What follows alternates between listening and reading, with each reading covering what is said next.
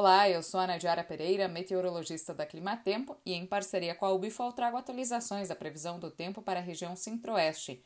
Nesta semana, a passagem de uma frente fria pela costa do Brasil deve intensificar a chuva sobre grande parte do interior do país, inclusive sobre a região centro-oeste.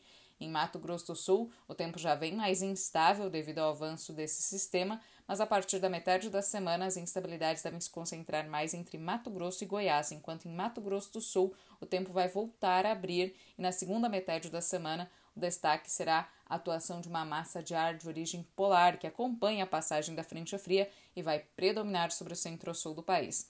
Com isso, a segunda metade da semana será marcada por tempo mais firme em Mato Grosso do Sul e por temperaturas mais baixas. Durante as madrugadas, especialmente da quinta e da próxima sexta-feira, a mínima pode chegar até abaixo de 10 graus no sul de Mato Grosso do Sul. Nas demais áreas, até o sul de Goiás e extremo sul de Mato Grosso, as temperaturas podem chegar em torno de 12 graus nas regiões mais frias. As chuvas devem continuar mais generalizadas inclusive, devem se intensificar no decorrer da segunda metade da semana entre o interior de Goiás e Mato Grosso. Algumas áreas podem receber volumes de água entre 30 e 50 milímetros até o final de semana.